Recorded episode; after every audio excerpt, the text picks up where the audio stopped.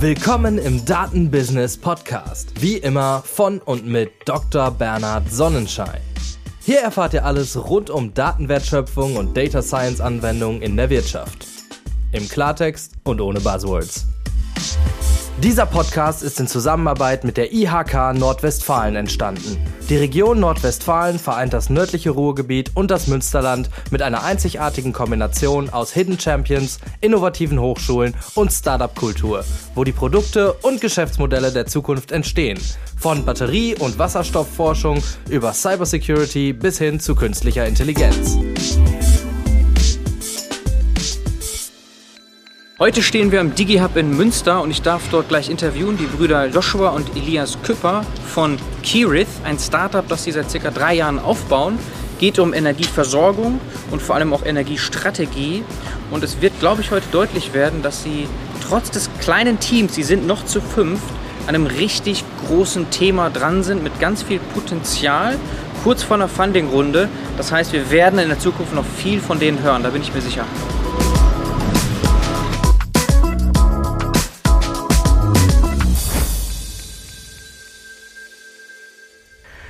Heute haben wir zu Gast Joshua und Elias Küpper von Kirith, ein Startup, das ihr jetzt so seit drei Jahren circa aufbaut. Und wir besuchen euch hier konkret im DigiHub in Münster. Bevor wir jetzt auf euer Startup eingehen, ein Startup, mit dem ihr schon etliche Preise gewinnen konntet, im Bereich Nachhaltigkeit seid ihr unterwegs. Stellt ihr euch am besten einmal selbst vor. Fangen wir vielleicht mit dir an? Mhm, sehr gerne. Ja, ich bin Joshua Küpper, ich bin einer der Gründer von Kirith. Ähm, ich habe ursprünglich gar keinen Energiehintergrund. Unser Startup ist ja eher energielastig, ähm, sondern habe selber Versicherungswesen studiert mit einem Schwerpunkt Versicherungsmathematik. Also durchaus ein Bezug zu Daten, aber das Ganze nur im Bachelor und äh, eben nicht energielastig. Habe dann bei einer Ausgründung von einem Versicherungskonzern gearbeitet und ähm, fand das andere Thema so viel spannender, an dem Elias gearbeitet hat, dass ich gesagt habe, das müssen wir zusammen ausgründen. Und dann erzähl mal, woran du gearbeitet ja, hast. Ja, gerne. Also ich bin Elias und der Hintergrund bei mir ist halt deutlich technischer und äh, letzten Endes Energietechnik äh, konkret. Das heißt, da kommt sozusagen das Ganze noch ähm, im Kern drin vor, was wir jetzt auch gemeinsam machen. Mhm. Ähm, das heißt, konkret war das so, dass ich einmal an der RWTH das Ganze erforscht habe und dann nochmal an der Stanford University und konkret geschaut habe, wie müsste man eigentlich zukünftige Energiesysteme auslegen. Das heißt, wie kann man mit Algorithmen Vorhersagen an, an, oder treffen, wie man die bestmöglichen Energiesysteme entsprechend auslegen sollte. Das habe ich da entsprechend gemacht, habe dann die Chance gehabt, da einen PhD zu machen, habe dann auch gesagt, nee, das ist eigentlich zu schade, wenn ich dann jetzt erstmal noch in diesem, ich sag mal allgemein gesprochen, Elfenbeinturm der Wissenschaft bleibe und mhm. wollte das gerne halt nach draußen bringen in sozusagen die äh, reale Welt, sage ich mal, äh, wo wir es dann jetzt entsprechend gemeinsam gegründet haben. Vor drei Jahren circa? Genau, vor drei so? Jahren habe ich dann erstmal sozusagen Vollzeit damit angefangen. Das war halt direkt dann sozusagen nach dem Studium. Und dann, ähm, Josh hat auch von Anfang an mit unterstützt. Auch andere, also Philipp, der andere Gründer noch, ja. waren direkt von Anfang an mit dabei, halt nicht direkt Vollzeit.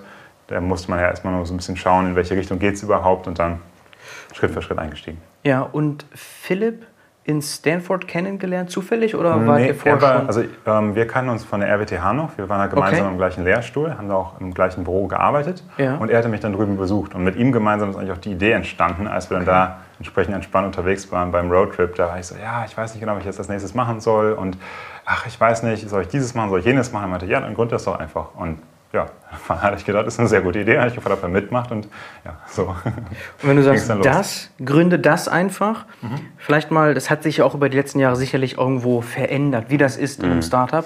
Aber so ganz initial, was war der Gedanke, sozusagen das Why sagen wir immer gerne, ne? Mhm. Das Why war eigentlich die Feststellung, dass in dieser Planung, also wie sollte das zukünftige Energiesystem aussehen, wie soll eine Energiestrategie aussehen, dass ich da herausgefunden habe, dass da enorme Fehler gemacht werden und dass da auch in der Wissenschaft sozusagen bisher enorme Fehler einfach gemacht wurden. Kannst du da ein Beispiel geben, was du so meinst mit mhm. Fehlern? Ja, das ist konkret die, ähm, also Windzeitreihen werden halt sehr schlecht sozusagen repräsentiert mit den Methoden, die man da annimmt. Das heißt, was grundsätzlich der Fall ist, ist, Wind hat eine unglaubliche Volatilität. Mhm. Bei Photovoltaik ist es so, ich kann eigentlich sagen, um 12 Uhr ist die meiste Sonne zur Verfügung abends geht es auf null runter und dann kann ich sagen, ein Tag ist relativ ähnlich wie der andere. Wenn ich das Ganze jetzt aber mit dem Wind vergleiche und dann sage, wie ist der eine Tag verglichen zum anderen Tag, dann ist da eine extreme Volatilität. Dass die Methode, die man aber eigentlich nutzt, insbesondere bei dieser das heißt eine Capacity Expansion Planning Methode, also zu der langfristigen Planung von Energiestrategie, ist, dass man in der Vergangenheit viel mit repräsentativen Tagen gearbeitet hat. Ich habe also gesagt, zum Beispiel der 1. Januar ist so ähnlich wie der 2. Januar, ist vielleicht so ähnlich wie der 3. Januar. Ja. Dann muss ich die nicht mehr einzeln modellieren, sondern kann direkt sagen, okay, das modelliere ich nur einmal, ich modelliere einmal den Betrieb und kann damit eine relativ gute Vorhersage treffen, wie dieses gesamte, also wie sozusagen der Gesamtbetrieb aussieht. Also einfach die Rechenkapazität einfach im, oder die Rechenkomplexität einfach reduziert von dem Gesamtmodell. Und diese Zeitreihen, das meinst du mit Modellieren, diese zu verstehen, die sind natürlich, haben eine hohe Varianz mhm. von Tag zu Tag. Man kann man auch schlecht vorhersehen. Und da gibt es äh, saisonale Effekte, geografische Effekte etc. pp. Also riesige Unterschiede. Mhm, ganz genau. Und was war jetzt genau da das Problem, dass ihr das Problem war, dass man da diese repräsentativen Tage nutzt und dann mhm. zum Smoothing kommt. Das heißt, wenn ich jetzt sage, okay, ich vergleiche jetzt den ersten, zweiten und dritten Januar und packe die alle zusammen und sage, ich muss die als ganze Tage miteinander vergleichen, dann wird am Ende die Windkurve ausgesmoothed. Das bedeutet, okay. ich mhm. habe diese Volatilität nicht mehr wirklich in meinen Daten vorhanden, wenn ich ja. die Modellierung eigentlich fahre, komme auf völlig falsche Werte, was Windausbau angeht, was gegebenenfalls anderer ähm, Ausbau angeht und falsche Kostenerwartungen und so. Das war sozusagen das initiale Thema, an dem ich da geforscht habe, wo ich dachte, wow, wir haben ja was Zentrales gefunden, womit ja. wir, ich sag mal jetzt ähm, weltweit gesprochen, auf dieser staatlichen Planung einen irre Fehler machen. Das war die initiale Idee, wo ich dachte, hey, das müssen wir eigentlich jetzt angehen, weil so kriegen wir letztendlich eine Energiewende global nicht gestemmt, wenn wir das mit den alten sozusagen Methoden machen. Und mhm. haben dann gedacht, ah, das könnten wir doch super eigentlich genau auf dieser Staatsebene auch direkt adressieren. Mhm. Da haben wir dann irgendwann gemerkt, das war nicht die allerbeste Idee, auf Staatsebene das direkt zu machen, weil gerade wenn man noch, ich sag mal, frisch aus der Universität kommt ähm, und dann sozusagen da versucht, Fuß zu fassen, ist das halt umso schwerer. Und dann sind wir ja St. Josh auch irgendwann mal gewechselt, dass wir gesagt haben, es ist nicht der Hauptfokus, nur Staaten zu adressieren, sondern das ist auch super spannend noch für Industrie, weil die haben im Grunde genommen die ah, gleiche okay. Fragestellung, aber ja. sind insgesamt halt nochmal gerade, ich sag mal, nochmal deutlich weiter hinten, was grundsätzlich so die Methoden angeht. Und ja, da gibt es dann nochmal ein ganz neues Feld, sozusagen, wo man das glaube ich auch, also wo man mit den gleichen Methoden im Grunde oder mit dem gleichen Lösungsansatz nochmal viel mehr Potenzial einfach heben kann und ja. nicht nur so ganz oben anfängt, sondern wirklich in diesem, wie wir nennen, Fahrstuhl auch richtig runtergehen kann und dann auf dieser Industrieebene eine Einzelentscheidung für den Betrieb sozusagen ähm, oder Entscheidungen für den Betrieb auch entsprechend finden kann. Das heißt, die ersten Gespräche hast du oder habt ihr geführt im Grunde mit Kommunen oder Städten oder so, wenn du sagst ja, Staat, genau, also genau. B2G, genau, Business also Governance? Ähm, es waren halt auch ähm, so Verteilnetzbetreiber waren da viel bei. Ähm, wir sind auf die ähm, großen Energiekonzerne zugegangen. Wir sind auf Beratungsunternehmen zugegangen, die wiederum Staaten beraten. Ja. Und halt so sind Aber schon in Deutschland in erster Linie, wenn du sagst mm. Staaten, das hört sich so an wie... Ja, das, also viele... Es war schon eher so, dass es auch halt dann äh, um Projekte beispielsweise im ähm, Norden, also im Norden des afrikanischen Kontinents ging, wo wir dann halt mit einem Beratungsunternehmen gemeinsam uns darauf beworben haben oder so. Okay. Das Problem war dann die politische Situation dort vor Ort, hat sich immer wieder verschlechtert und aus dem Projekt ist dann leider nichts geworden. Aber grundsätzlich werden diese Methoden halt genau dafür auch verwendet. Viel auch jetzt, ich sag mal, von ähm, europäischen oder amerikanischen Beratungsunternehmen, die das dann letzten Endes wieder international ausrollen. Mhm, okay. Das war dann wahrscheinlich so das erste Jahr, irgendwie so ja, grob. Ja. Und dann kamst genau. du mit rein, Joshua, oder beziehungsweise du warst ja schon eigentlich fast von Anfang an dabei. Mhm. Aber hast dann nochmal, wie Elias meinte, richtig wichtigen Input gebracht hin zur Industrie. Kannst du das mal ausführen, was genau, genau das also war? es gibt ja so ein bisschen zwei grundsätzliche Ansätze, wenn ich jetzt, äh, wenn ich jetzt irgendwie was gründen will. Das eine ist, ich habe ein Problem und ich sage, okay, für das konkrete Problem arbeite ich an einer Lösung und ich bin ganz nah am Kunden und folge dem praktisch die ganze Zeit und sage, so sieht die ideale Lösung für dich aus. Aber ich fange mit dem Problem an und weiß noch nicht, wie die Lösung aussieht. Okay, das und ist so eine Art Co-Creation dann, dass du mit dem Kunden auf die genau, Reise gehst. Genau, aber jetzt sind wir eben andersrum vorgegangen, weil wir hatten eine Lösung, ja. aber wir wussten nicht, hey, wer ist eigentlich der ideale Kunde? Ähm, Wie es eigentlich nicht sein sollte. Ne? Du sollst genau. eine Lösung bauen, dann das Problem suchen. Und das, das macht es schwerer, aber das ist was, was viele Forschungsausgründungen eben haben. Dass man sagt, ja. okay, ich habe eine Lösung mhm. und ich glaube, die ist unfassbar relevant für Energiewende, ob man jetzt richtig plant oder nicht. Das ist mhm. eine große Nummer. Aber äh, wie finde ich denn jetzt dafür den richtigen Kunden? Und am Anfang dachten wir eben, dass das diese äh, Beratungsunternehmen und Staaten wären. Ähm, haben uns auch total gefreut, als dann das erste Projekt vor der Tür stand, äh, schon wen eingestellt und gesagt, okay, wir, wir legen jetzt los. Ja, und dann äh, stellte sich raus, nee, da entsteht überhaupt nichts draus. Äh, das Projekt ist ins Wasser gefallen.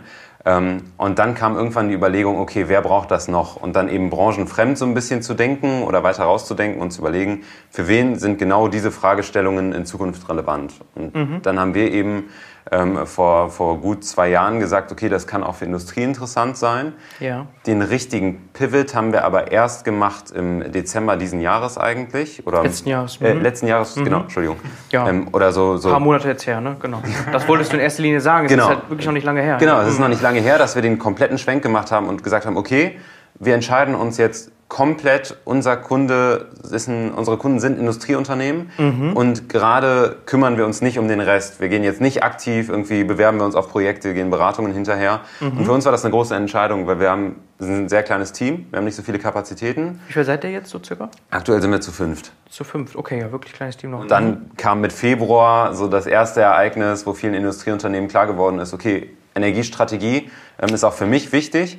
Ja. Ähm, und dann, äh, ja, durch die letzten Monate hat sich dann eine Dramatik aufgebaut, von der wir natürlich in der Form profitieren, aber mhm. die uns auch darin bestärkt, dass wir jetzt wirklich die richtige Lösung äh, zur richtigen Zeit dem richtigen anbieten. Okay, ist zynisch in dem Sinne, aber ihr ja. profitiert von der aktuellen Krise in der Ukraine und alles, was da drumherum passiert politisch.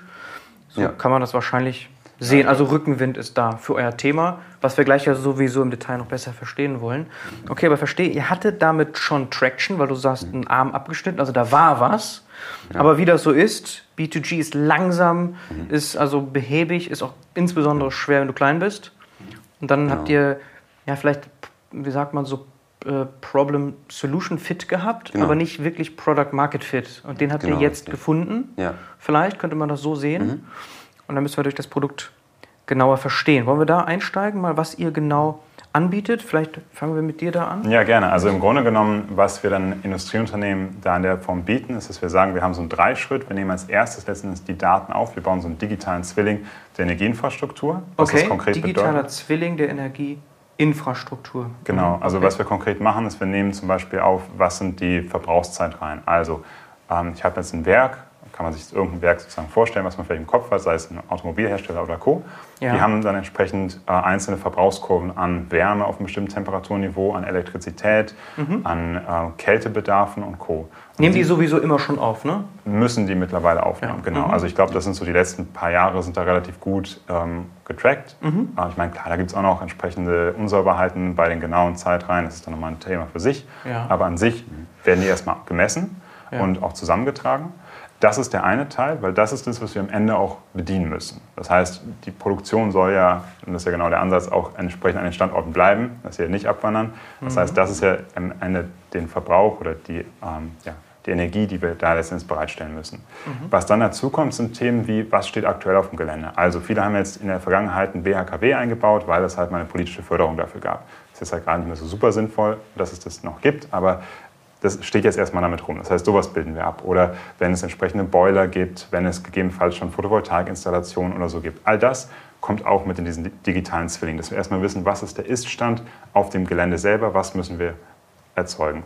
Ja. Was dann noch zukommt, ist die Frage, was kann man denn mit extern machen? Also was kaufe ich beispielsweise ein? Wie ist der Handel? Sei es, dass man vielleicht jetzt schon entsprechend über einen Tranchenhandel dann Strom, gegebenenfalls auch Gas einkauft oder mhm. am Spotmarkt ist und so weiter und so fort. Das heißt, das ist sozusagen die dritte Komponente. Mhm. Und was wir dann noch integrieren ist, welche Potenziale gäbe es denn? Also, welche Dachflächen sind zum Beispiel noch zur Verfügung? Gibt es direkt nebenan entsprechende Flächen für ähm, Wind? Gibt es eine Möglichkeit, dass man Richtung Solarthermie gehen kann? Gibt es eine Möglichkeit, entsprechend Wärmepumpen aufzubauen, Speicher auszubauen und so weiter und so fort? Das heißt, die ganzen Möglichkeiten einmal werksintern und auch dann mhm. über das Werk hinaus, also gibt es Power Purchase Agreements Möglichkeiten, also dass ich nicht selber zum Energieversorger sozusagen hingehe und frage, hey, was würde denn die Kilowattstunde bei dir kosten, sondern ja direkt zum Beispiel zum Windrad ähm, äh, oder zum Windparkbetreiber gehen kann und sagen kann, wenn immer du Wind erzeug, äh, mit Wind äh, Elektrizität erzeugst, dann kaufe ich dir den für den und den Preis ab. Das sind nochmal andere Methoden, sozusagen, andere Möglichkeiten, die es nochmal günstiger machen, sozusagen da nichts zu finden. All das mhm. bilden wir ein und dann haben wir diesen digitalen Zwilling erstmal. Ja. Und das ist erstmal eigentlich eine Möglichkeit, nur eine Datengrundlage zu haben, mit der wir dann oder auf die wir dann Algorithmen anwenden können. Mhm. Und das ist eigentlich dann der große zweite Schritt, also Algorithmen anwenden. Das ist dann, ich sag mal, hinter den Kulissen der große. Also Hausaufgaben digitaler Zwilling. Du musst ja immer Daten genau. sammeln und das erstmal digitalisieren, sonst genau. kannst du auch keine Algorithmen irgendwas machen. Genau. genau. Okay. Vielleicht noch eine Sache, die spannend dazu ist. Ähm, genau in, diesem, in dieser Algorithmenphase kommen eben noch andere Daten dazu, die die Unternehmen nicht selber nicht haben. selber haben. Ähm, die sie aber dafür brauchen. Ähm, und das ist, glaube ich, ein, eine, eine große Herausforderung für viele Unternehmen. Es gibt gerade wahnsinnig viele Technologien, die in Frage kommen könnten. Ja, und es kommt ständig was Neues raus. Ganz primitives Beispiel, ein Gasbrenner, der jetzt auch Wasserstoff verbrennen kann.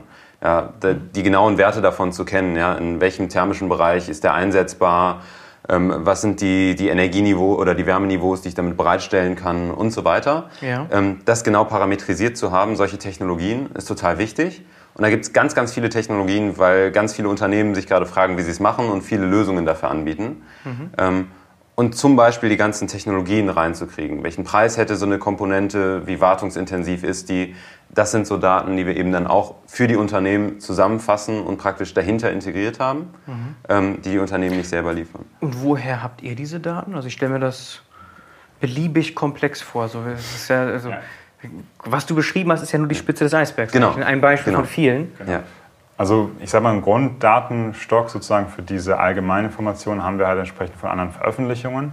Das heißt, da gibt es ja schon auch auf europäischer Ebene oder von einzelnen sozusagen ähm, Institutionen, die veröffentlichen ja so Standarddaten wie, was ist die typische Effizienzgrade einer Photovoltaikanlage, die man in diesem Jahr kauft, was sind die typischen Installationskosten und so weiter und so fort. Okay. Das ist sozusagen der eine Teil und das andere ist dann wirklich das, was halt auch dann entsprechend durch diese Projekte entsteht. Das heißt, wenn wir entsprechend in einem Projekt sind, mhm. dann ein bestimmter Hersteller uns sagt, hey, guck mal, das wurde uns angeboten, die und die ähm, die und die, ähm, diesen Brenner beispielsweise, den wir jetzt gerade erwähnt haben, diesen hybriden Brenner, den gibt es jetzt, dann pflegen wir das entsprechend auch in unsere Technologiedatenbank ein mhm. und ist dann nachher auch für andere Kundinnen und Kunden zur Verfügung. Okay. Und jetzt zu diesem Problem, das du initial beschrieben hast. Ich bin jetzt ein Konzern mit mhm. vielen Daten, die ich schon sammle seit Jahren. Mhm. Aber ich habe da so oft eine Art von Mittelung drin. Ich modelliere schlecht und will jetzt da etwas optimieren. Oder was ist so das, was ihr jetzt adressiert, wenn ich jetzt mhm. Kunde bei euch werden möchte? Ja, ich sag mal, was die Konzerne eigentlich bisher machen, ist eigentlich ein Fokus auf den Ist-Stand und eigentlich mhm. nur zu gucken oder zu messen, was ist gerade der Fall. Ja, also ich habe alles Richtung Strom, Energie, genau, alles genau. messe ich. Du okay. siehst einfach sozusagen das Live-Bild. Das ist das, ja. was viele schon relativ gut hinbekommen. Ob jetzt wirklich live ist oder ob es sozusagen das letzte Jahr ist, sei mal dahingestellt. Aber das ist erstmal sozusagen das, was die, was die Unternehmen schon relativ gut selber hinbekommen mit mhm. den Ansätzen, die sie jetzt haben. Mhm. Was wir machen, ist eigentlich genau diese Voraussicht zu sagen, okay, wie passt das jetzt zu einer Strategie, also zur Energiestrategie konkret. Das heißt nicht mhm. nur zu sagen, wie ist der Ist-Stand jetzt, sondern was sollte ich machen, welche Maßnahmen muss ich jetzt umsetzen, dieses Jahr, nächstes Jahr, ähm, was genau sind das für Technologien, wie viel muss ich worein investieren, wie sieht mhm. denn mein Risiko aus, wie sehen denn meine Energieflüsse aus? Wie sieht das aus mit meiner Klimabilanz? Kriege ich meine Klimaziele damit erreicht? Oder was muss ich tun, um meine Klimaziele zu erreichen? Das mhm. alles sind sozusagen die Fragestellungen, die wir damit beantworten. Und es okay. geht wirklich um diese Investitionsentscheidung für die Zukunft und okay. so eine Betrachtung von den nächsten, ich sag mal, 10, 15 Jahren etwa. 10, 15, okay, genau. verstehe. Genau. Vielleicht nochmal einen Schritt zurück. Was machen Unternehmen aktuell? Also ein Beispiel ist, glaube ich, zum Beispiel Solaranlage. Fast jeder Betrieb oder jedes Unternehmen hat jetzt irgendwo eine Solaranlage auf dem Dach oder nebenan aufgrund der Strompreise und der aktuellen Situation. Mhm. Und was dann häufig gemacht wird, ist, dass man sagt, okay, wir wissen, wie unser Verbrauch das letzte Jahr aussah. Wir nehmen uns mal eine Excel-Liste oder was auch immer für ein Modell und wir rechnen jetzt einfach durch, lohnt sich diese eine Maßnahme? Und die lohnt sich dann und dann wird die Investitionsentscheidung meistens getroffen. Und da mhm. ist auch erstmal so nichts dran verwerflich. Ähm, aber man könnte es deutlich komplexer ähm, und deutlich intelligenter machen, weil zu einer Solaranlage spielt auch eine Rolle, möchte ich langfristig elektrifizieren oder nicht? Möchte ich eine Wärmepumpe haben oder nicht? Und dann mhm. werden diese ganzen Sachen unfassbar komplex. Und entweder gehe ich eben hin und rechne die einzeln durch oder ich lasse eine Gesamtoptimierung laufen, mhm. bei der eben alle Möglichkeiten betrachtet werden und dann gesagt wird, das wäre dein Optimum. Weil ich finde viele Einzelmaßnahmen, die sich mehr lohnen als der Status quo. Mhm. Aber eigentlich ist ja das Spannende nicht, die einzelnen Dinge zusammenzusuchen, sondern zu sagen, was sind denn die richtigen Maßnahmen, was ist das Optimum für mich und diese Maßnahmen anzugehen. Und das mhm. ist genau der Punkt, den wir da reinbringen. Okay, dann gibt es Wechselwirkungen, die können beliebig genau, komplex richtig. auch werden, ja. denn die Dinge arbeiten irgendwo auch zusammen, wortwörtlich. Genau. Ne?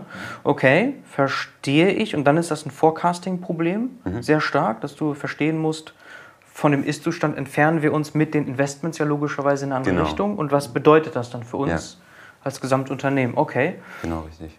Und 10, 15 Jahre ist natürlich auch ein heftiger Zeithorizont. Mhm. Das kann man nicht perfekt forecasten. Das ist unmöglich, nee. ne? weil zu viele Dinge können passieren. Leider. Aber ihr könnt zumindest die Entscheidung deutlich erleichtern. Ne? Also ihr könnt eine Richtung vorgeben, mhm. weil bisher, wie wird das denn so gemacht? Einfach so, man spricht mit ein paar Experten und dann hat jeder so seine eigene Sicht, weil ich nehme an, ihr seid ja neutral, was das angeht. Mhm. Und das ist ein großer Vorteil, dass ihr ja nicht mhm. zwingend jetzt eine Solarpaneele verkaufen müsst. Mhm. Weil so jemand wird natürlich sagen, ja, so hier, ne, musst du auf jeden Fall machen und so. Ne?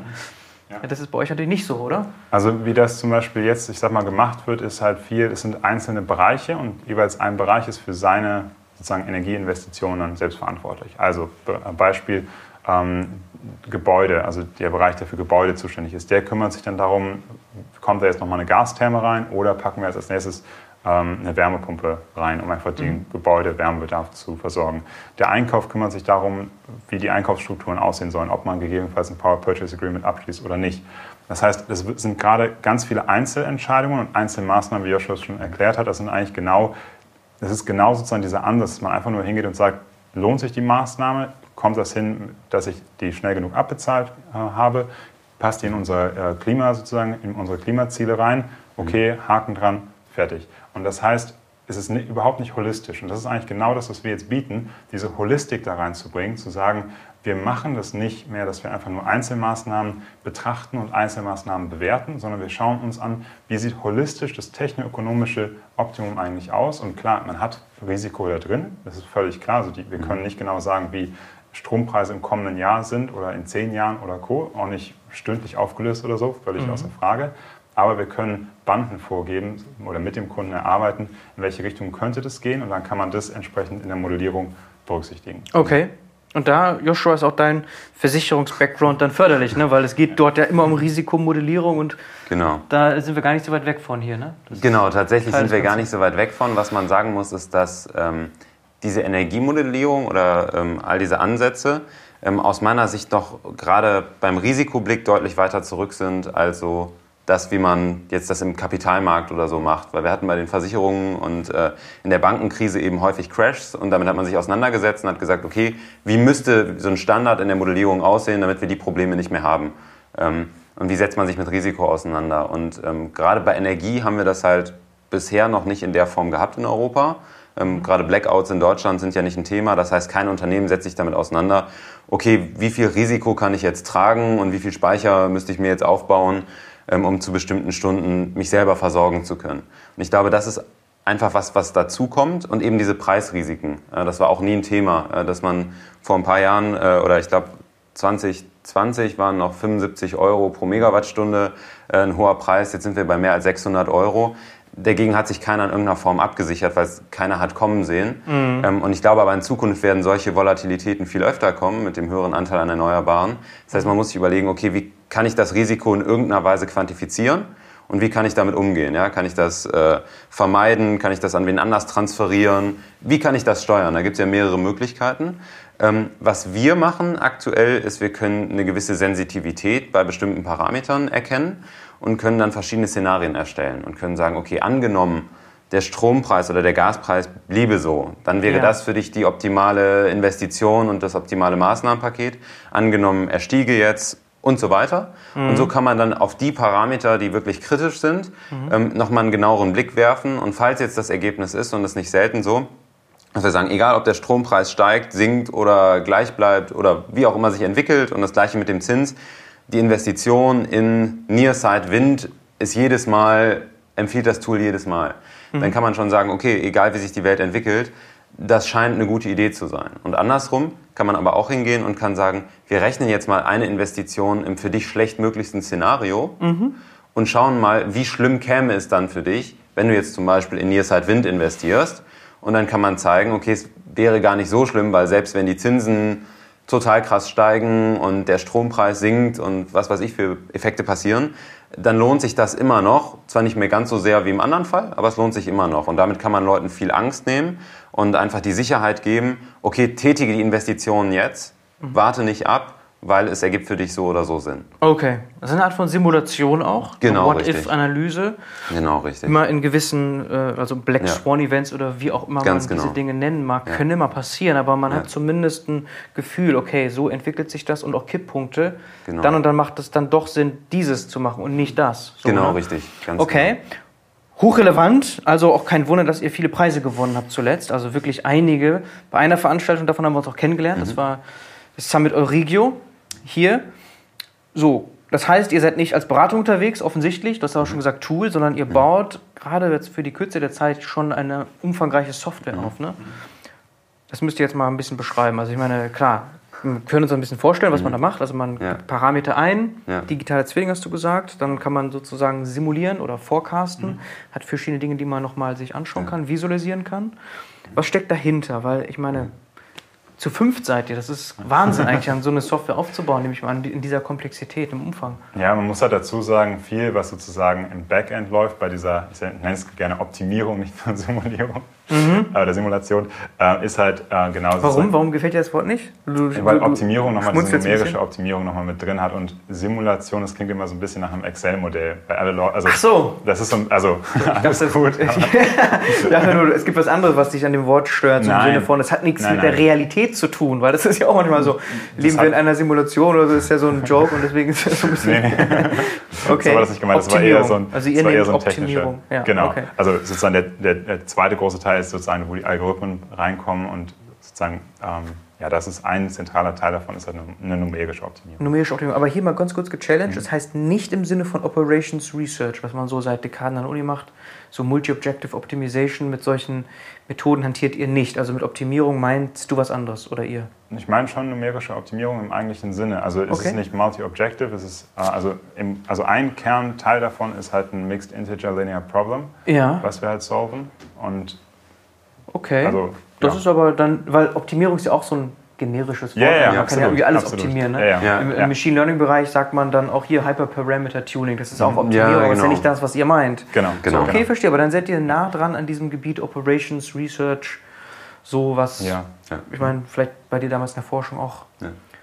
Peripher interessant, aber okay, verstehe. Dann Genau. da. Aber jetzt, ich wollte dich nicht unterbrechen. Alles gut, gerade- aber ähm, also das ist sozusagen ein Teil und den Teil haben wir halt viel schon in der Vergangenheit entsprechend an den Universitäten entsprechend entwickelt und ähm, da ist es sozusagen nicht das Team jetzt nur mit fünf Leuten, was sozusagen dahinter steht, sondern da sind, da sind wirklich viele sozusagen Ansätze und Methoden und so weiter reingeflossen. Ja. Ähm, das heißt, das hatten wir schon und dann haben wir letztendlich auch noch äh, Unterstützung bekommen, ähm, als es dann darum ging, wirklich in die Cloud zu ziehen. Da hatte Athos uns dann entsprechend mit vielen Leuten unterstützt und haben das halt dann so sozusagen relativ frühzeitig halt professionell schon hochziehen können, ohne dass wir selber sozusagen in-house die Kapazitäten hatten. Warum habt ihr das gemacht? Sind die strategische Investoren bei euch oder wie kam das? Tatsächlich nicht. Also, ähm, noch noch Lust nicht? auf ein richtiges Modell. ähm, Oder sind was die- wir gemacht haben mit denen gemeinsam, ähm, war, dass Studierende von denen, ähm, die noch nicht auf Projekte so in der Form geschickt werden konnten, die haben die mit ein paar Senior Experts dann praktisch in unser Projekt geschickt und gesagt, wir bauen jetzt eine Cloud-Umgebung von 0 auf 100 auf. Okay. Ähm, und dadurch hatten wir dann eben, es hat alles länger gedauert, es war alles mehr hin und her, ähm, als jetzt so eine professionelle Cloud-Integration von einem Partner wie Athos oder wer, wen auch immer man nimmt.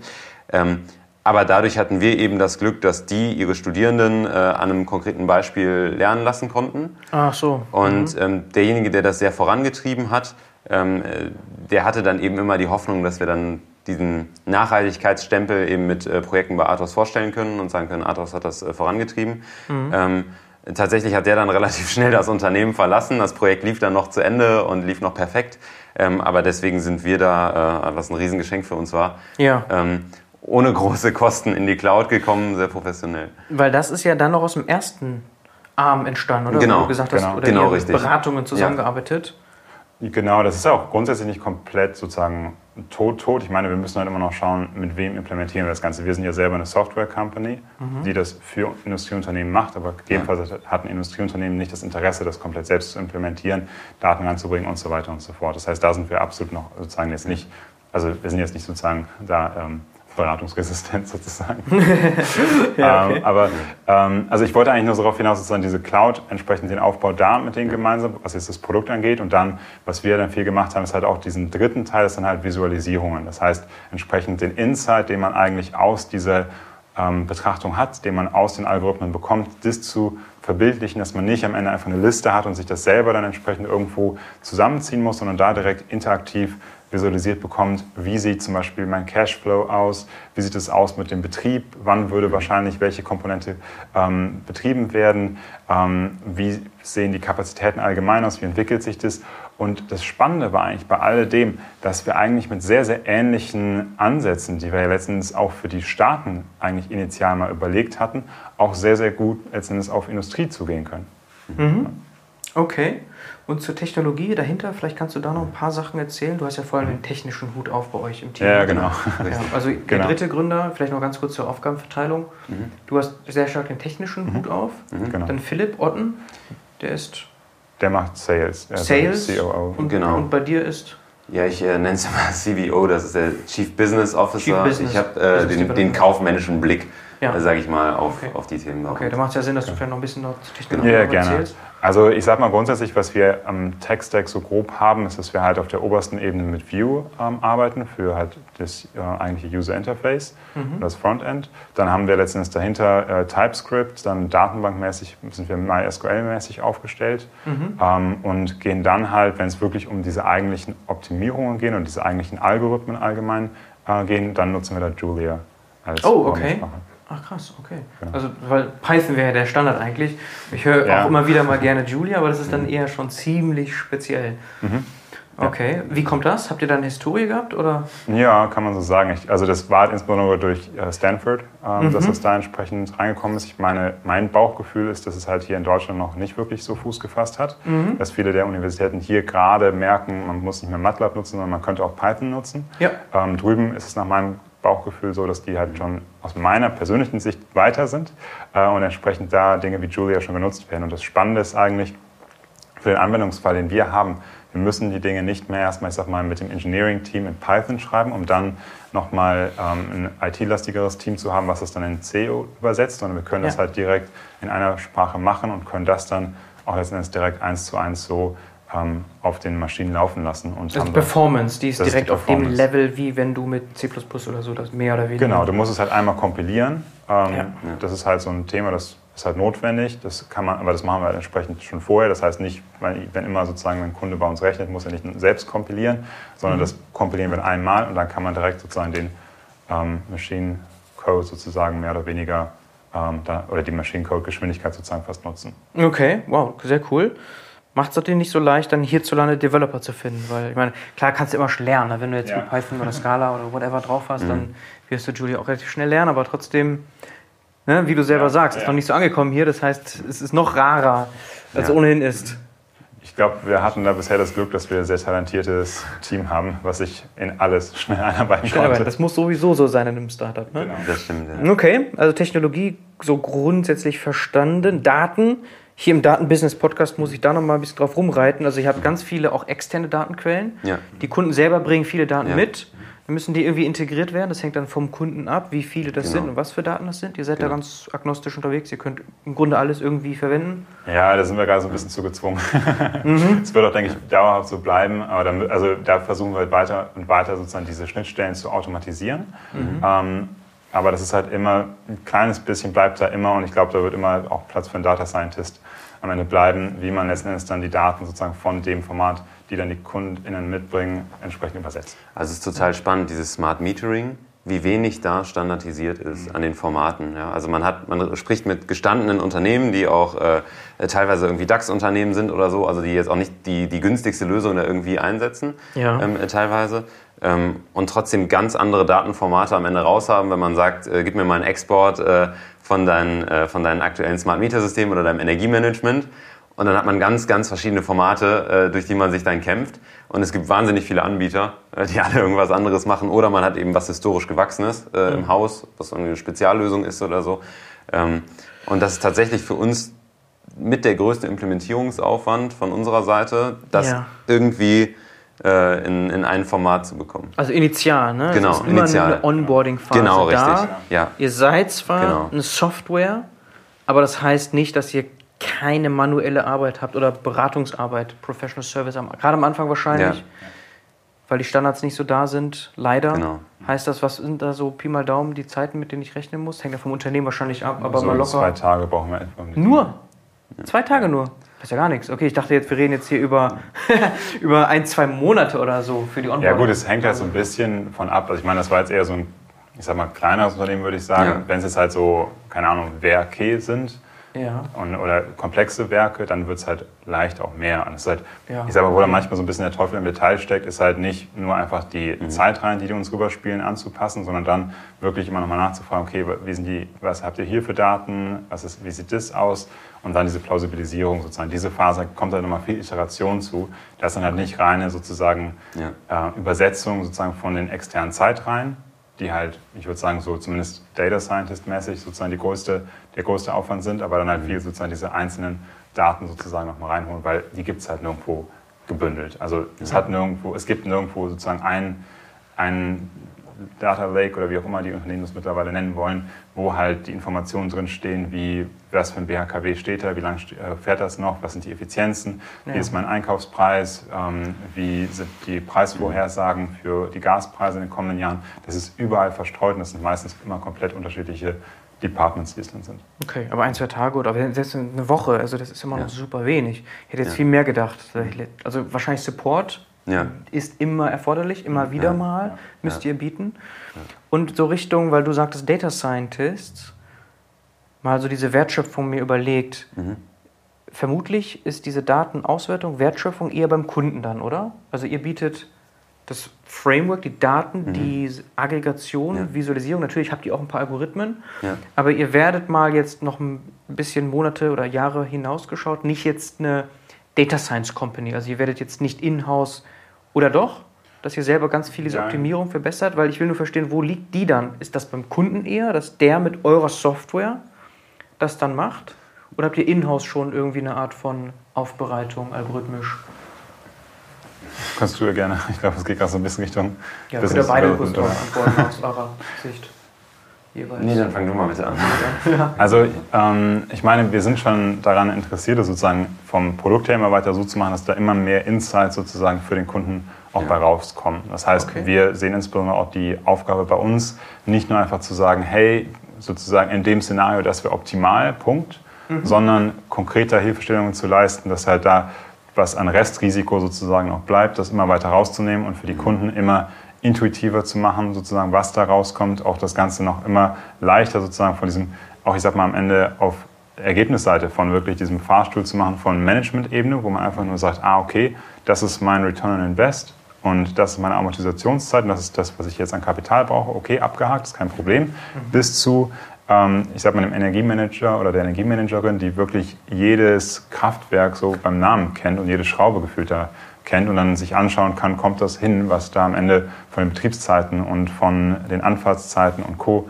rauskommt, dass man da wirklich so komplett die Tiefe auch bietet. Das ist uns wirklich wichtig, da wir- wirklich diese Insights auch komplett rauszuholen und nicht nur auf so einem, ich sag mal, granularen Level irgendwo ein Ergebnis zu liefern, sondern das auch dann wieder abstrahieren zu können und visualisieren zu können. an die Hand nehmen. Ne? Ich, ich lasse dich gleich sprechen. Das wäre so vom Buzzword her Augmented Intelligence. Das ist ja gerade so ein Riesending, was du vielleicht, was ihr kennt. Ja, es ich meine, es ist halt ein Buzzword, wie gesagt. Ne? Aber dieses Ja. Augmentieren der Leute, Ja. die da sind beim Kunden, mit der Intelligenz, die ihr in der Software habt. So, das ist dann vielleicht schon ein bisschen weit, auch in der Vision, aber so wie du es beschrieben hast, war das ja auch Zukunftsmusik dabei, ne? Ja. So wie ihr hin wollt, dass man also unterstützt wird, augmentiert wird mit der Intelligenz Genau. in eurer Software. Genau, richtig. Und ähm, was eben da, glaube ich, ein wesentlicher Teil ist, ähm, die Entscheidungen müssen sehr wiederholend gemacht werden. Also es reicht nicht, dass ich es jetzt einmal ausrechne, dann weiß ich, wie es in 15 Jahren ist, weil vielleicht passiert irgendwas, entwickelt sich anders als angenommen. Und ja, genau, die, das, letzte, oder das letzte halbe Jahr hat uns das ja schon äh, zu Genüge gezeigt im Energiebereich. Ähm, und dann muss ich neu rechnen und gucken, okay, die Maßnahmen, die jetzt aktuell laufen, wo, wo wir vielleicht gerade rein investiert haben, einen Teil können wir nicht mehr rückgängig machen, die sind jetzt beschlossen, die sind jetzt in Planung. Aber die Investition, die ich nächstes Jahr tätigen wollte, die ist jetzt nicht mehr optimal. mach was anderes. Und Okay. was eben genau so ein bisschen die, ähm, deswegen haben wir am Anfang ein bisschen gezögert bei der Beantwortung, was das schwierig macht, ist eben der eine Teil, das müssen Unternehmen ein Stück weit selber können, weil das kann nicht sein, dass ein Unternehmen dann sagt, oh, ich bin jetzt darauf angewiesen, dass meine Data Science oder Beratungscompany mir sagt, äh, tu dies und tu jenes und ich warte jetzt so lange, bis die alle abgearbeitet haben und zu mir kommen und sagen, du solltest was ändern. Ähm, dieser Zeitraum ist einfach zu lang und man muss teilweise schnell handeln. Und auf der anderen Seite ist es eben so, dass die Entscheidungen komplex sind und dass das für viele Unternehmen aktuell eine riesen Überforderung ist, dass man jetzt sagen kann, du machst das jetzt alles selber und du implementierst jetzt selber einen Prozess, wie du das stetig wieder neu bewertest. Und das ist gerade was, wo wir so zwischenstehen, zwischen dem einen eben, dass wir sagen, wir wollen eher so ein, so ein, ja, ein halbwegs Full-Service-Partner da sein, der eben die Insights, der eben unterstützt bei den Insights, der die Daten aktualisiert, der eine Berechnung automatisch anschmeißen kann, wenn Daten sich anders entwickeln als angenommen und dann eine Benachrichtigung geben kann, eben durch, die, durch das, was eben im Tool passiert, sagen kann, jetzt lieber was anderes vorziehen. Und auf der anderen Seite wollen wir es eben schon den Unternehmen in die Hand geben, dass die unabhängig strategische Entscheidungen treffen können, ohne einen Man in the Middle praktisch eben mit unserem Tool. Ja, okay.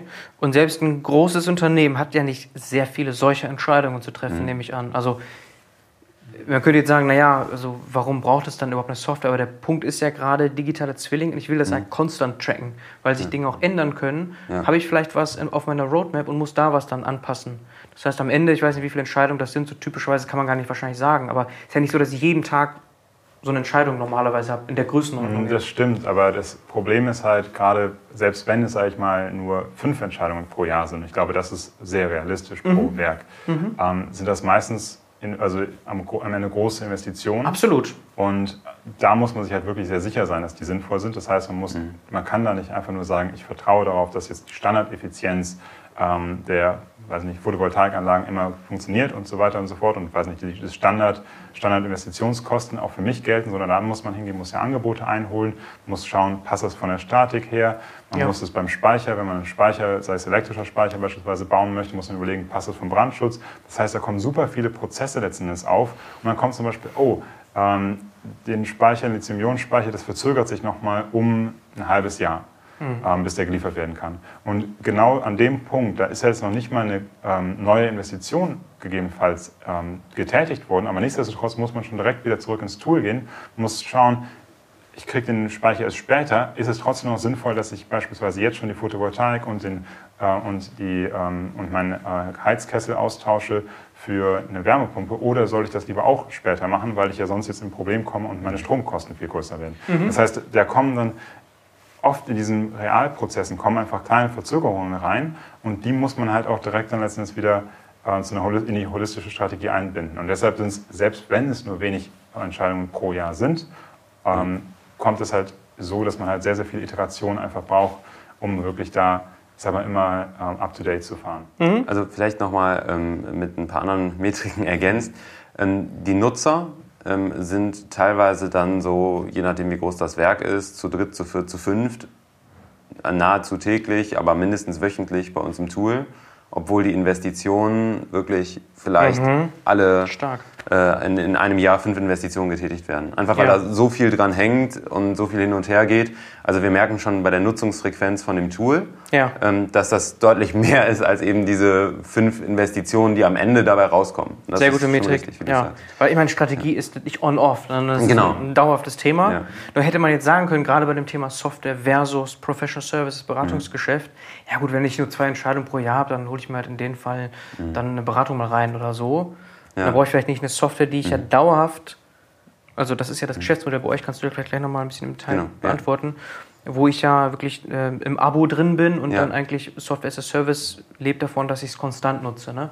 Und das macht Sinn. Genau, ja. Das seht ihr an den Metriken allein und eine Strategie ist ja nun mal etwas, was man nicht on-off hat, sondern wo Ja. man ständig monitoren muss, sich Ja. adaptieren muss Genau. an den Markt. Aber wenn wir dabei sind, vielleicht kannst du das Geschäftsmodell noch ein bisschen erläutern. Software as a Service heißt wahrscheinlich paketweise kann ich bei euch Genau. etwas einkaufen und dann habe ich einen Jahresvertrag typischerweise. Genau, Oder? richtig. Also wie das bei uns funktioniert ist, ähm, dass man im Kern, sagen wir, wir machen eine Lizenz pro Werk. Ja. Ähm, Das hat den Hintergrund, dass wir, also häufig kennt man das ja pro Nutzer oder so, dass man Ja. sagt, äh, jeder Nutzer äh, kriegt irgendwie einen Account und danach kostet das. Wir machen das pro Werk, ähm, weil es super viele verschiedene Akteure in einem Werk gibt, die immer mal wieder draufschauen müssen, aber für die das keinen Sinn macht, die genauso zu bepreisen wie jetzt einen, äh, einen Super-User, der da den ganzen Tag drin unterwegs ist. Also ein Beispiel, die Geschäftsführung möchte mal drauf gucken, wie bestimmte Annahmen getätigt wurden oder keine Ahnung, wenn das ein großer Konzern ist, dann möchte vielleicht mal irgendein Vice President einen Blick drauf werfen, aber der will da nicht jeden Tag drin unterwegs sein. Der kriegt vielleicht nur ein Ergebnis und eine Aufarbeitung im Tool und guckt sich das nochmal genauer an. Mhm. Und ein Einkäufer möchte mal drauf schauen und so weiter. Das heißt, wir wollen die Kollaboration im Unternehmen nicht behindern, sondern ganz im Gegenteil. Dafür wollen wir eigentlich genau eine Plattform schaffen. Mhm. Ähm, die Kosten unterscheiden sich tatsächlich so ein bisschen dadurch, wie groß ist das Werk, äh, wie viel hängt da jetzt dran, äh, auch an der Rechenkomplexität im Hintergrund. Ähm, wie aufwendig ist das? Wenn das ein kleines Unternehmen ist, sind das andere Kosten, als wenn das jetzt ein riesen Chemiestandort ist oder so, ähm, der schnell komplex wird. Ähm, und dann sind da drin in diesem, in diesem jährlichen Abo sind dann eben auch noch so bestimmte Leistungen von uns. Das heißt, wir gehen dann im weitesten Sinne in die Beratungsleistung. Das können wir gerade noch machen, ähm, weil wir äh, noch die Kapazitäten dafür haben. In Zukunft werden wir mit Beratungspartnern arbeiten müssen, die, falls man doch jetzt eine sehr technische Frage hat, ähm, dann eben unterstützen können. Also es, wie Elias gesagt hat, es widerspricht nicht komplett einer Beratung. Teilweise macht das trotzdem Sinn, sich eine Beratung mit reinzuholen ähm, und dann mit der gemeinsam mit diesem Tool zu arbeiten. Ja. Ähm, und ähm, ein großer Mehrwert entsteht, wenn man mehrere Werke betrachtet, ähm, weil man dann eben Synergien finden kann. Also ich kann zum Beispiel, wenn ich jetzt auf einer dritten Fläche ganz viel Wind aufbaue, kann ich damit zwei Werke versorgen. Nicht die ganze Zeit, aber in Spitzenzeiten. Das heißt, wenn ich dann für beide Werke eine Energiestrategie plane, macht das durchaus Sinn, wenn ich sage, langfristig soll alles grün sein, was äh, in das Werk reingeht an Energie, mhm. das so zu betrachten. Und deswegen haben wir dann pro Werk einen unterschiedlichen Preis. Und das sind so, äh, ja, sind nicht so hohe Beträge. Also wahrscheinlich, ja, so fünfstellige Beträge wahrscheinlich schon auf einen Monat gesehen, nehme ich an, für einen großen Konzern. Ist ja jetzt nicht so ungewöhnlich, niedrig fünfstellig. Das Subscriptions in dem Bereich wird man wahrscheinlich liegen, also auch relativ schnell. Logischerweise dann sechsstellig auf ein Jahr. Klar. Kommt drauf an. Ja, also sechsstellig ist es gar nicht. Genau, wollte ich gerade sagen. Ja. Also, ähm, wir sind da schon unter sechsstellig auf dem Jahr. Das kommt jetzt auf die Anzahl okay. der Werke an, aber selbst bei den großen Kunden sind wir unter sechsstellig auf dem Jahr. Hm, ich würde fast sogar sagen, dass wir äh, mit Beratungen konkurrenzfähig sind, äh, was die Preise angeht. Mhm. Ähm, also wir sind da äh, nicht so viel höher. Wie gesagt, es kommt auf die einzelnen Werke an. Wir mhm. haben auch teilweise sehr kleine Werke, wo wir sagen, ähm, äh, da sind wir dann tatsächlich bei äh, mehreren hundert Euro. Also ähm, sind wir dann eher bei so 800, 900 Euro pro Werk oder so. Ja. Ähm, sind auch bei größeren, da ist das dann mehr. Also es kommt immer darauf an, welche Infrastruktur man da stehen hat. Okay, okay, ja klar. Hängt von der Größe des Unternehmens, ja. von der Problemstellung ab und so. Okay, aber was mich gerade gewundert hat, günstiger als Beratung, das müsstet ihr ja sowieso sein als Softwareunternehmen. Also das würde ich jetzt als genau, aber wenn ich meintest du damit? wenn ich jetzt im Jahr sage, ich habe meine fünf Entscheidungen, mhm. ich lasse jetzt so, fünf, fünfmal im so Jahr, lass mir jetzt ein Beratungsunternehmen okay. reinkommen und die schreiben mir jetzt ein dickes Angebot Versteht. und sagen, okay, so. Okay, mhm. dann, okay, wenn du es verstanden hast, dann, ja, genau. dann, dann ja, genau, nerv, ich die, nerv ich die Zuhörer. nee, aber dann ist es klar, weil ich, ich habe mich halt nur kurz dann ja. gewundert, weil das ist ja genau. der Vorteil an Software gerade. Genau, richtig. Die geringeren Grenzkosten. Okay, sehr cool. Und ja, nicht nur die geringeren Grenzkosten, sondern insbesondere auch einfach die deutlich sozusagen fundierteren Entscheidungen. Das heißt, mhm. das Problem Konstant, ich, ne? ich genau. kann immer reinschauen, habe genau. einen Real-Time eigentlich Aspekt dabei.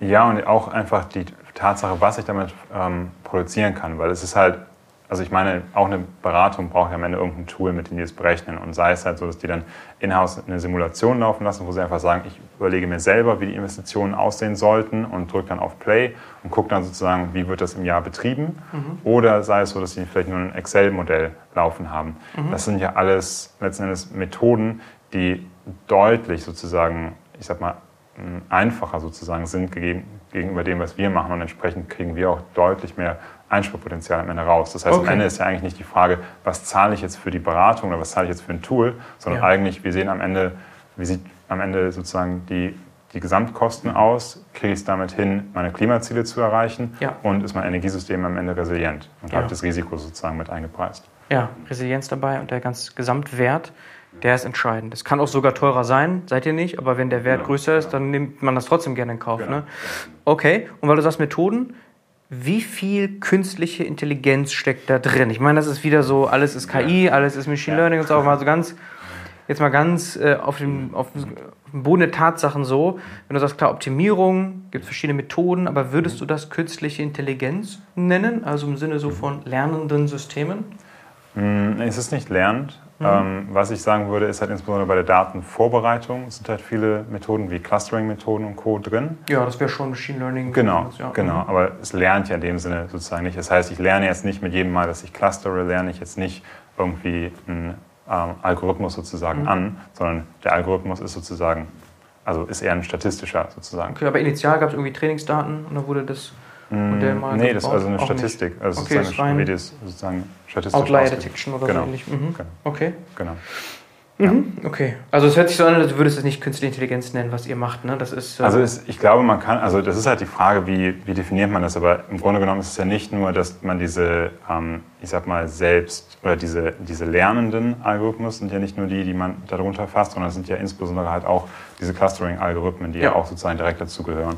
Und das muss ja nicht bedeuten, dass man entsprechend ähm, mit Daten einen Algorithmus trainiert, sondern man kann entsprechend ja auch Algorithmen so entwickeln, dass die letztens diese oder in diese Kategorie einfach allgemein schon technisch fallen. Mhm, und das ist okay. sozusagen jetzt hier Fair einfach enough. der Fall. Und Fair da sagen wir halt einfach, weil es für viele Leute einfacher ist, als wenn ich jetzt von Optimierung spreche, weil dann ist es genau sozusagen dieses Missverständnis, ah, optimieren, das macht doch eigentlich theoretisch jeder. Und was heißt eigentlich optimieren? Und bevor ja. ich dann jetzt erkläre, was ist ein Mixed Integer Linear Problem und wie, was sind ähm, weiß nicht, die, ähm, die verschiedenen Clustering-Algorithmen. Bevor ich in das Detail gerade gehe, ist es halt einfacher, das Ganze dann einfach in diesem, da den Mantel von KI sozusagen drüber zu ziehen, zu sagen, das passt einfach vom Algorithmus oder äh, vom, ähm, von der, von der ähm, Namensgebung ist das halt da drin abgedeckt und dann kann man das sozusagen entspannt als äh, KI auch gegenüber dem Management entsprechend äh, erklären. Und wenn man dann halt die ich sag mal, Techniker da sitzen hat oder die Technikerinnen, die dann im Detail wissen, worum es geht, dann kann man da auch über den Solver reden und ja. ähm, so weiter und so fort. Über den Solver reden, ja, okay. Heißt aber jetzt nicht zum Beispiel eins der ganz großen Themen Deep Learning auch. Da seid ihr schon weit davon weg, nee. oder? Auch die Klassifikation hat nichts nee. mit vielschichtigen neuronalen Netzwerken nee. oder so zu tun. Das ist ja auch nicht also im Sinne nicht. von. Wer weiß, ja, genau, also das ist ja, das ist ja, das ist ja keine, keine Schwachstelle. Es macht ja keinen Sinn, ja. irgendwas zu machen, nur weil es fancy ist. Im Gegenteil. Genau. Ne? Aber ich wollte nur mal verstehen, so unter der Motorhaube, was dahinter ja. steckt, methodisch, weil du hast, genau. hast, ja gesagt, Methoden sind stark bei euch. Okay. Und da fließt ja schon viel Forschung rein. Ne? Also Forschungsergebnisse, gerade bei dir hast du ja dran gearbeitet, da fließt schon viel rein ne, an Methoden. Okay, vielleicht noch ein paar Sachen konkret oder wenigstens mal ein Beispiel, etwas konkretisieren. Ihr könnt keine Namen nennen, nehme ich ja. an, ist okay. Ja. Aber, und ihr habt schon Beispiele gebracht, es war schon anfassbar, aber vielleicht habt ihr noch eins, wo wir noch mal als Zuhörer oder ZuschauerInnen mhm. hier das besser verstehen können. Dann würde ich das mal versuchen. Also ja. ein, äh, ein Automobilhersteller ähm, äh, in, in Deutschland, ein deutscher Automobilhersteller, ähm, die stehen gerade vor der Herausforderung, dass die einmal existierende Werke haben, Brownfield, von denen die sagen, wie kriege ich jetzt die Energieversorgung von diesem existierenden Werk, wie kriege ich die grün. Mhm. Ähm, da sind die Kosten gar nicht der Haupttreiber tatsächlich, weil der, der Prozentsatz für einen Automobilhersteller an einem Auto, äh, der, äh, also an den Autokosten, die Energie sind, das ist relativ gering. Aber es muss am Ende eben, die haben sich starke Ziele gesetzt, muss das Label drauf sein, das wurde klimaneutral äh, hier hergestellt. Und da ist eben Energie auf einmal schon ein sehr, sehr wichtiger Punkt. Ähm, und der zweite Fall ist, ähm, dass die Greenfield sagen, okay, ich will ein neues Werk planen. Und da will ich von Anfang an alles richtig machen. Da möchte ich jetzt gar nicht äh, in Probleme kommen, sondern das soll direkt ähm, mit, mit äh, grünem Strom und grüner Wärme betrieben werden und so weiter. Und genau für den Fall, für beide Fälle, arbeiten wir mit einem Automobilhersteller zusammen. Und der geht dann eben hin und äh, hat einmal seine, also ich fange mal mit dem Greenfield-Fall an, weil der ist, glaube ich, ein bisschen leichter zu verstehen, also dem Neubau. Ähm, und kann dann eben sagen, okay, ich glaube, ich weiß, wie meine zukünftigen, ähm, wie meine zukünftigen Energiebedarfe aussehen. Ich habe jetzt schon die Maschinen, kenne ich jetzt schon, die da an den einzelnen Orten stehen werden. Ähm, und ich kann die Lastprofile schätzen und damit weiß ich genau, welche Art von Energie ich brauche. Ich werde so und so viel Wärme brauchen, ähm, ich werde so und so viel Strom brauchen und das sind die einzelnen Niveaus. Und dann ist unsere oder die Aufgabe vom Tool eigentlich zu sagen, wie, stellst, wie kriegst du die Energie jetzt dahin? Also produzierst du die on- oder near-side? Ähm, mhm. also wirklich, ne, Solaranlage auf dem Dach, simpelstes Beispiel. Oder mit einer Wärmepumpe, bestimmte Wärmeniveaus. Oder macht es mehr Sinn zu sagen, ähm, man holt da Wasserstoff dazu und macht das Ganze dann über grünen Wasserstoff? Mhm. Und wo kommt der her? Ja? Macht das für das Unternehmen ökonomisch am meisten Sinn bei den Preisprognosen, mhm. zu sagen, ich importiere mir vielleicht eine andere Chemikalie an den Standort Ammoniak als Beispiel und produziere da selber Wasserstoff? Das ist jetzt so ein, so ein Riesen, wäre eine das, die, sag ich mal, das, äh, das Größte, was man da machen kann? Ähm, oder verlasse ich mich drauf, dass der irgendwann einfach auf mein Werksgelände kommt zu einem Preis, wo ich sage, na, das passt schon? Ja. Ähm, und all diese Fragestellungen, die beantwortet dann eigentlich das Tool. Also in dem Fall äh, funktioniert es, glaube ich, komplett ohne Wasserstoff, ist äh, der aktuelle Plan in dem Greenfield-Fall, mhm. ähm, wo es dann eben heißt, okay, aber wir haben jetzt verschiedene Flächen, die gehören dem Unternehmen schon, da würden wir aber gerne Wind drauf aufbauen. Und bestimmte Energiemengen, damit können wir nicht alles abdenken mit dem Wind. Wir haben über die Volatilität eben schon ganz am Anfang gesprochen. Ja. Wo kaufe ich jetzt den oder wo bekomme ich den Rest her an Strom? Den kaufe ich vielleicht zu über ein Power Purchase Agreement. Von welchem Standort nehme ich das?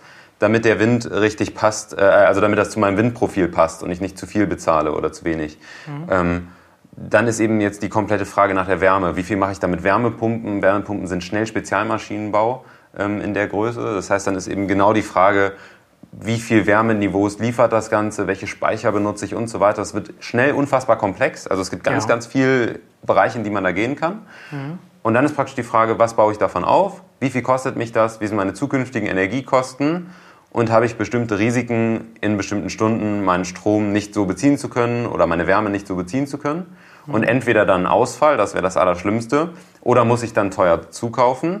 Und auch das muss ja verhindert werden. Mhm. Und das ist praktisch im Greenfield-Fall, wie das Tool genutzt wird. Und am Ende purzelt dann genau raus, du brauchst die Größe von Speicher, du kannst das da aufbauen und so weiter. Wirklich ein Plan, wo dann die einzelnen äh, Facility Manager oder auf welcher Höhe man auch immer unterwegs ist, wirklich aktiv Investitionen tätigen können, bis hin zum elektrischen Aufbau und äh, Aufschrauben. Okay, cool. Und der zweite Fall ist eben Brownfield. Ähm, das ist letztlich, oder ich nehme, dann wechsle ich nochmal das Beispiel, dann ein Automobilzulieferer, ist ein viel kleineres Unternehmen, einfach um mhm. zu zeigen, dass es auch damit geht. Ja. Und die sind auf uns zugekommen und haben gesagt, oh, wir haben zwar harte Klimaziele und wir haben gleichzeitig Angst, dass wir jetzt mit dem Gas in diesem Winter nicht hinkommen. Was können wir tun, um jetzt Gas einzusparen?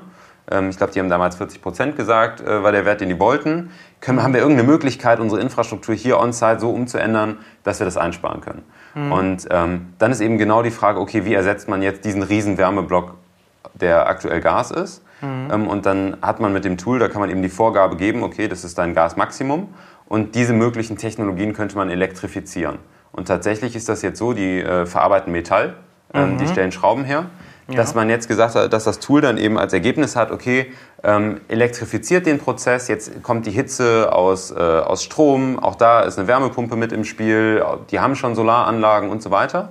Und wir konnten denen praktisch mit dem Tool, ähm, oder das Tool konnte denen einen sehr genauen Plan geben, was die bis Februar machen können an ganz konkreten Maßnahmen, damit die ihr Werk nach und nach elektrifizieren und im Februar, ich glaube, 54 Prozent weniger Gas brauchen sondern ähm, das einfach nur mit Strom. Deutlich übertroffen sogar. Genau, und das mit Strom kompensieren. Mhm. Und ähm, das Spannende da ist jetzt ähm, letztlich, dass diese Maßnahmen wirklich bis Februar funktionieren. Das heißt, wir konnten dann zusammen mit denen, da sind wir tatsächlich ein bisschen in die Beraterrolle geschlüpft, ähm, konnten wir jetzt gucken, welche Technologien gibt es noch am Weltmarkt. Ja? Gibt es da schon einen Engpass, dass jetzt irgendwie alle Lieferanten sagen, boah, das, äh, die Komponente gibt es bei mir nicht mehr, die wollen gerade alle haben. Mhm. Oder sind die Sachen lieferbar und sind die Sachen auch verbaubar? Und das konnten wir jetzt mit denen äh, überprüfen, konnten eben sehen, okay, das ist alles verbaubar. Und dann konnten die praktisch direkt danach anfangen, die Verträge zu unterschreiben, äh, nachdem alle Angebote vorlagen und zu sagen, okay, das machen wir jetzt.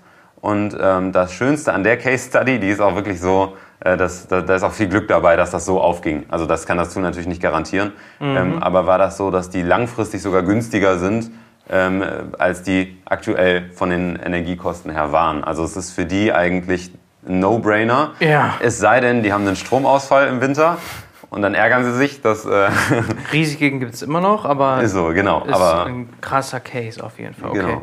Verstanden. Es hört sich ja so an, als wärt ihr fertig. Also es funktioniert ja schon alles gut, die Software ist extrem gut. Also was kommt denn da noch? Ich meine, ihr seid ein kleines Team, also logischerweise wollt ihr noch wachsen, wenn ihr mehr Kunden gewinnt. Du meintest ja. eben schon, manchmal habt ihr noch die Ressourcen, um in Beratungsleistung zu genau. gehen, aber sehr schnell auch nicht mehr, wenn ihr weitere Kunden gewinnen werdet jetzt. Genau. Das heißt, klar, Team aufbauen, wahrscheinlich mhm. Funding gewinnen. Mhm. So, sind das die wichtigsten Milestones, die jetzt auf euch warten? Genau, andersrum die Reihenfolge. Also erst Funding und dann Team aufbauen. Das aber das ist, ähm, genau, ähm, das ist jetzt das so, wir versuchen bis Dezember Geld einzusammeln. Okay, ähm, und das ist ja schon sehr, seid ihr jetzt schon in vielen genau. Gesprächen? Wir, wir Wie nennt sich diese Runde? Ist das eine Seed-Runde? Ähm, ja, das, ja, das kann man so sagen. Ja, ist eher so zwischen Seed und Series A aufgehangen. Ähm. Okay, also habt ihr schon eine offizielle Seed gemacht? Nee. Nee, haben wir nee, nicht. Nur so Deswegen, eine Pre-Seed äh, mit, äh, mit Angel-Investoren oder wie seid ihr da aufgestellt gewesen? Reingebootstrapped genau. bisher. Ach so. Also wir sind äh, privat so, das komplett heißt- pleite, wir haben keine Risikotragfähigkeit mehr. ähm, Nein, aber, aber, aber deswegen zwischen Seed und Series A, weil ihr jetzt schon in recht kurzer Zeit so viel geschafft habt, Genau. dass ihr eigentlich jetzt schon mehr raisen könnt und auch solltet mit dem Rückenwind, der genau richtig, das Ja, sollten okay, wir machen, verstehe. aber wir haben halt keine, keine Seed-Phase in dem Sinne gehabt. Verstehe. Ähm, da reden wir normalerweise von 5, 6, 7 Millionen oder so in der Stage zwischen Seed und Series A so. Ja, ja, ein bisschen, bisschen drunter. Dann, dann in dem Fall, wenn du die so setzt, die, die Grenzen, Ja, dann würde ich eher ja Richtung alles- Seed gehen. Okay. Aber wir müssen halt gucken, ne? auf der einen Seite will man nicht zu viel Geld auf, aufnehmen, äh, weil äh, Venture Capital halt teures Geld ist. Mhm. Und auf der anderen Seite möchte man halt schon äh, die Ziele erreichen können, wo man so sagt, das könnten wir auf jeden Fall schaffen, wenn wir nur das Geld hätten. Ja. Ähm, deswegen, ähm, was noch spannend ist, glaube ich, ist so, wohin wir das Tool entwickeln, so aus, aus Datenblickrichtung. Ähm, weil was du angesprochen hast, was ganz essentiell ist, ist die Qualität dieses Foresights. Äh, wie, wie gut kann ich in die Zukunft gucken? Ähm, und je sauberer man das machen kann und je weniger man rät, desto besser sind am Ende diese Investitionsentscheidungen. Und gleichzeitig haben wir aber diese unfassbar äh, wilde Weltsituation, wo man gar nicht weiß, was ist eigentlich jetzt in ein paar Wochen der Fall.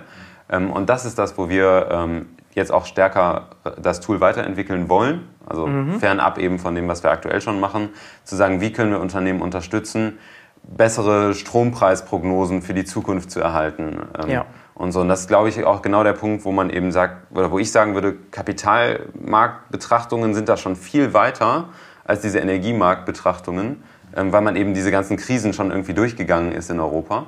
Ja. Ähm, und ich glaube, es gibt aber viel, was man da lernen kann. Ansätze, die es so schon gibt, die auch validiert sind, die eben äh, kein Hoax sind, die aber gleichzeitig ganz gut funktionieren können und einfach diese Foresight-Qualität massiv erhöhen können. Okay. Vielleicht, wir sind fast am Ende, so, aber Zukunftsmusik, vielleicht noch letzte Worte von dir, Elias? Ja, also vielleicht noch so eine verrückte Idee, die wir noch haben, ist halt ähm, eine langfristige Vision, dass wir gemerkt haben, es gibt bei einem Unternehmen noch ein Problem. Selbst wenn wir denen den perfekten Plan liefern, sagen manche, hey, das ist super spannend, das ist ein super guter Insight, aber ich kann selber gar nicht in beispielsweise jetzt ähm, eine Windturbine neben meinem Werk investieren, weil das ist nicht mein Kerngeschäft. Und genau das ist eigentlich eine riesen Herausforderung, die wir noch sehen für diese Gesamttransition und wo wir dann gedacht haben, hey, das ist doch eigentlich genau der Punkt, wo wir unterstützen können. Das heißt, dass die Unternehmen dann nicht mit dem Plan zu dem anderen Unternehmen hingehen müssen und sagen müssen, hey, könntet ihr mir vielleicht eine Windturbine aufbauen? Hey, ein anderes Unternehmen, könntet ihr mir vielleicht eine Wärmepumpe aufbauen? Hey, könntet ihr mir vielleicht einen Speicher investieren? Das ist ja dann für das Unternehmen super anspruchsvoll, also sozusagen versuchen, alle möglichen, ich sage mal auch noch aktuell nicht existierenden sozusagen Partner äh, zu bekommen. Und da ist genau der Gedanke, dass wir hingehen könnten, als Keyrith zu sagen, wir investieren exakt in diese Infrastruktur auf dem Werk, nahe beim Werk oder so und können dann letzten Endes den Unternehmen das Ganze liefern, ohne dass es auf deren Rechnung stehen muss. Weil das ist eigentlich gerade das Problem. Wenn es jetzt auf deren, auf deren Bilanz steht, dann sagen die einfach, das darf ich nicht. Aber wenn ich einfach einen gering- geringeren Strompreis am Ende habe und euch dafür einen Teil gebe, damit ihr eure Infrastruktur wieder bezahlt, dann ist es okay. Okay, das wäre ja extrem kostenintensiv. Ja. So, also da, da braucht ihr ein paar mehr Millionen wahrscheinlich, wenn ihr so ein Modell fahren wollt. Aber deswegen sagst du, weitere Vision. Ja, oder? also das ist In der Gedanke mit der, mit der So. nächsten Runde sozusagen zu schauen, Ja. können wir das damit, können wir dann damit sozusagen ein paar Beispielcases fahren Ja, und damit zeigen, dass das Modell funktioniert. Das ist was, was für die Unternehmen selber von Interesse ist, um dann damit sozusagen dann langfristig genau diesen Case hochzuziehen. Und klar, das wird dann nochmal Okay. größer sein. Aber das müssen wir schauen, Ja. ähm, wie es jetzt entsprechend funktioniert, wie da das am Markt entsprechend angenommen wird. Den Bedarf sehen wir auf jeden Fall, spannend. Aber das ist so der, einer der nächsten Meilensteine. Genau. Das ist so ein Finanzierungsmodell dann in, in der Tat. Genau. Ja, und dann kommt halt so eine Fintech-Komponente eigentlich Genau, rein. ja, und Fintech, äh, genau, oder ja. das, äh, also wir, wir schustern da schon lange dran, äh, weil Ja. wir den Need sehen. Ähm, aber also was, was grundsätzlich schon so ist, ähm, wir werden nichtsdestotrotz Unternehmen die Möglichkeit geben, nur die Software zu benutzen. Das heißt, wir zwingen jetzt Ja. keinen dazu, dass wir Fokus. sagen, nee, das muss jetzt äh, aber dann über uns investiert werden oder so. Und wir werden auch nicht, äh, also wir werden dann eben versuchen, diese Technologieoffenheit beizubehalten. Mhm. Ja, und dass man es eher als Zusatzoption hat. Aber da arbeiten wir schon eine Weile dran Wow. ähm, und schauen jetzt eben tatsächlich mit der Finanzierungsrunde, dass wir auch das, äh, das stimmt, äh, mit berücksichtigen und vielleicht den ersten Piloten dann ähm, aus der Finanzierungsrunde raus äh, damit starten können. Okay, wow. Dann wollen wir mal sehen, wo ihr Anfang nächsten Jahres steht. Dann wird hoffentlich diese Runde abgeschlossen sein. Genau. Und damit werden wir Kirith hier verfolgen aus Münster. Ihr werdet vielleicht noch in Münster bleiben eine Zeit lang, wobei dann irgendwann auch die Diskussion wahrscheinlich sein wird, ja, vielleicht Berlin oder wo auch immer hin, oder? Oder seid ihr erstmal Wir finden Münster, glaube ich, schon eine sehr, sehr schöne gut. Stadt. Also Ja. die zweitfahrradfreundlichste Stadt der Welt ist schon, hat schon mehr, Ja, viele ja. Mehrwerte. Ihr seid ja remote unterwegs, ne? Ihr habt auch schon Ja, Leute, genau. die in Genau. anderen Städten sitzen. Das wird auch wahrscheinlich so bleiben. Ja. Sehr dezentral, ne?